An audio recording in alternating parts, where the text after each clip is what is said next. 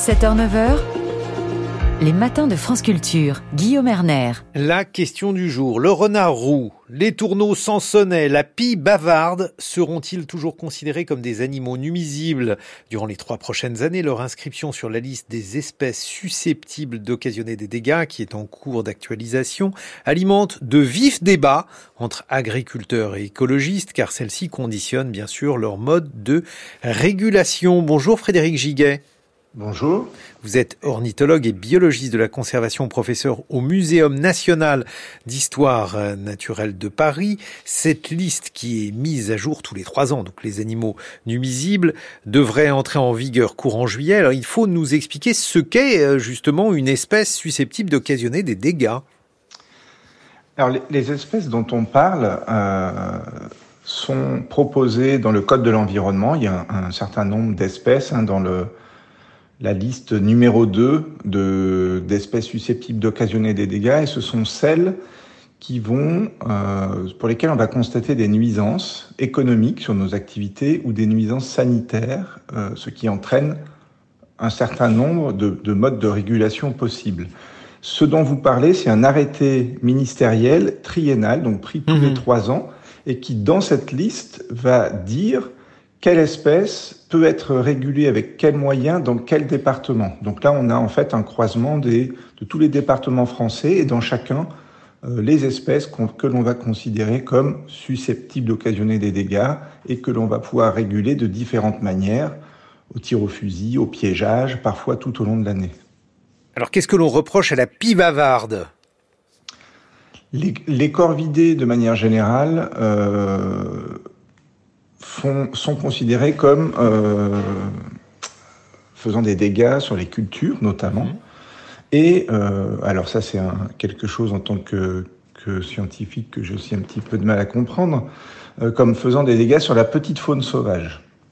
On va par exemple considérer qu'une corneille ou une pie peuvent aller arracher des semences de culture, manger mhm. des fruits dans des vergers. Donc là, effectivement, il peut y avoir des, des, dégâts sur les des dégâts économique pour les agriculteurs, mais aussi que ces oiseaux vont manger des nids de perdrix, des, petits des bébés lapins, des, des bébés lièvres, alors que ça, euh, c'est vrai que c'est on est plus dans le cadre du fonctionnement d'un écosystème normal avec des proies et des prédateurs. Et oui, parce que ça fait des siècles, j'imagine, que les pies bavardes euh, se nourrissent de la sorte. Donc, euh, qu'est-ce qui change? Pourquoi soudainement il faut classer ces animaux parmi les animaux nuisibles, comme donc vous l'avez cité, la corneille? Alors c'est la corneille noire ou alors le renard roux?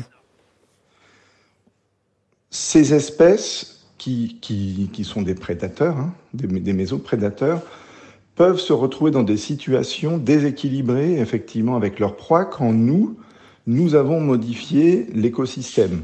En milieu agricole, si on arrache les qu'on retourne les prairies, euh, il y a moins de proies et temporairement, euh, ces, ces, prédateurs peuvent se reporter sur quelques espèces, mais ça ne peut être que temporaire parce qu'un prédateur ne peut pas vivre sans proie. Il y a forcément un équilibre mmh, mmh, mmh. Euh, entre l'abondance du prédateur et des proies euh, assez rapidement.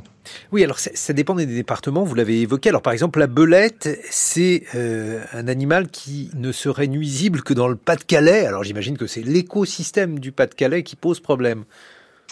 Ou alors les belettes du Pas-de-Calais qui sont particulièrement ah, agressives. vous êtes très culturaliste sur le Pas-de-Calais. oui, bon non, mais là on est on est dans du dans du domaine beaucoup plus politique. Euh, il y a des, des des aberrations comme ça, des, des, exemples qui sont. Pourquoi? Parce que vous voyez que dans le Pas-de-Calais, on fait de la politique avec des belettes? Euh, Je pense que dans le Pas-de-Calais, le président des chasseurs est aussi président de la Fédération nationale et qu'il euh, y a sans doute eu une, euh, un, intérêt particulier porté à cette espèce qui avait été sortie des espèces pouvant être régulées dans, dans tous les mmh, mmh. départements et que là, il y a une, voilà, il y a eu une organisation pour, euh, pour faire remonter des données de dégâts attribués à la belette et pour pouvoir euh, reclasser cette espèce dans ce département. Et, oui, parce que euh, la question donc, de la chasse et de la manière dont la chasse peut introduire un cercle, alors les uns diront vertueux, mais beaucoup d'autres diront vicieux avec des animaux dits sauvages jadis. Je pense bien sûr au sanglier. la question du sanglier, par exemple, alors est-il classé comme nuisible aujourd'hui dans tous les départements français alors, le sanglier ne fait pas partie de, ces listes d'espèces. C'est un, c'est un gibier qui peut être euh, régulé de, beaucoup d'autres manières, avec des prolongations de période de chasse, des choses comme ça. Le, là, vous parlez de, de, de discussion autour de l'efficacité éventuellement de ces régulations. Oui, parce que euh, s'il y a un, animal, par exemple, qui est souvent accusé d'occasionner des dégâts euh, dans les cultures, c'est le, sanglier aujourd'hui, avec, euh, avec énormément d'accidents aussi de la route causés par des sangliers. Oui, mais le sanglier ne fait pas partie de la liste de ces espèces où l'on discute département par département et où il faut avoir des remontées de dégâts constatées, chiffrées, pour pouvoir euh, réguler ces espèces. Le sanglier est dans une situation où on le chasse partout, on essaie de le, de le, de, de le chasser au maximum sur une période de chasse qui peut être étendue, mais euh, ça n'est pas une mhm. espèce susceptible d'occasionner des dégâts. C'est une espèce qui occasionne des dégâts. C'est déjà le cas. Et alors, le, renard, euh, vous êtes particulièrement penché euh, sur euh, le renard. Pourquoi le, classer comme nuisible Est-ce que, est -ce que la bonne solution, c'est de chasser le renard? Puisque j'imagine que là aussi, s'il est nuisible, ça signifie que les sociétés de chasse vont pouvoir traquer les renards.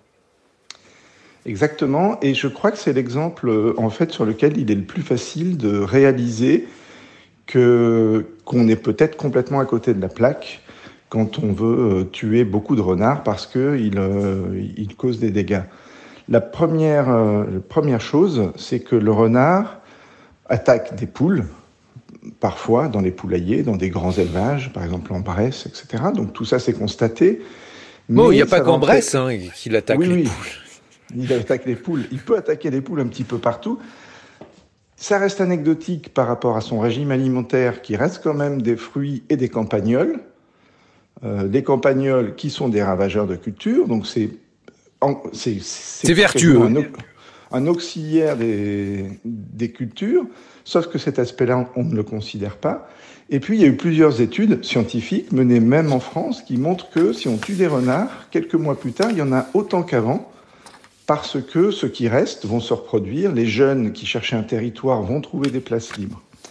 Le deuxième aspect sur les renards qu'on lui reproche, c'est de pouvoir transmettre à l'homme une maladie qui est due à un, ver parasite, maladie qui s'appelle l'échinococcose alvéolaire. Donc le, renard porte un ténia, et un stade du ténia peut se développer chez l'homme, notamment dans le foie. C'est une maladie très lente qui est, euh, qui est très difficile à soigner. Et donc, quand, euh, cette maladie est d'autant plus répandue chez les renards qu'on en mhm. tue, parce qu'on organise des mouvements. Et en fait, les personnes les plus susceptibles d'attraper ce ver parasite, ce sont les chasseurs qui manipulent des renards, ah les chiens entrent dans les terriers des renards, qui vont récupérer des œufs dans leurs poils, et que eux sont susceptibles ensuite d'avaler en ayant caressé leur chien. Voilà, donc il faut se, méfier pour toutes ces raisons des renards. Merci Frédéric Giguet. Je rappelle que vous êtes ornithologue et biologiste de la conservation, professeur au Muséum national d'histoire naturelle de Paris.